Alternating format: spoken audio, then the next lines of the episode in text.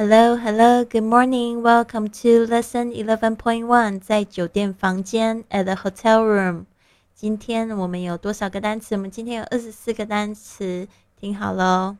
Number one, air conditioner, air conditioner, 空调 air conditioner. Two, light, light, 灯 light. Three, light bulb, light bulb, 灯泡 light bulb. Four, safe, safe, 保险箱 safe. Number five, fridge, fridge, 冰箱 fridge. Minibar, minibar, 迷你酒吧 minibar.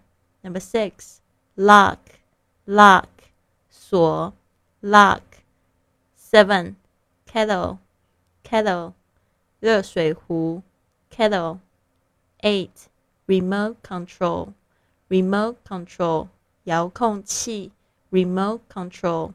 Nine, hair dryer, hair dryer, 吹风机 hair dryer.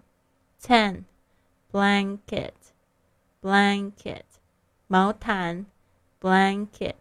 Eleven, outlet, outlet, 或者这或者是 socket, socket, 插座 outlet or socket.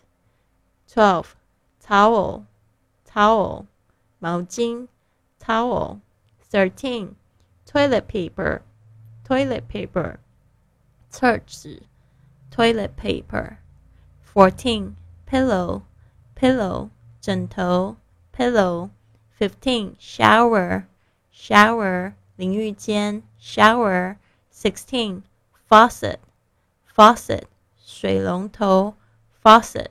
Seventeen, bathtub, bathtub, 浴室 bathtub. Eighteen, bath mat, bath mat, 浴室地垫 bath mat. Nineteen, toilet, toilet, 马桶 toilet. Twenty, soap, soap, 香皂 soap. Twenty-one, shampoo, shampoo, 洗发精 shampoo. Twenty-two, body lotion, body lotion, 身体乳液 body lotion.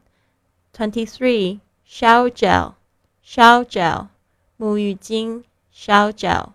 Twenty-four, comb, comb, 梳子 comb.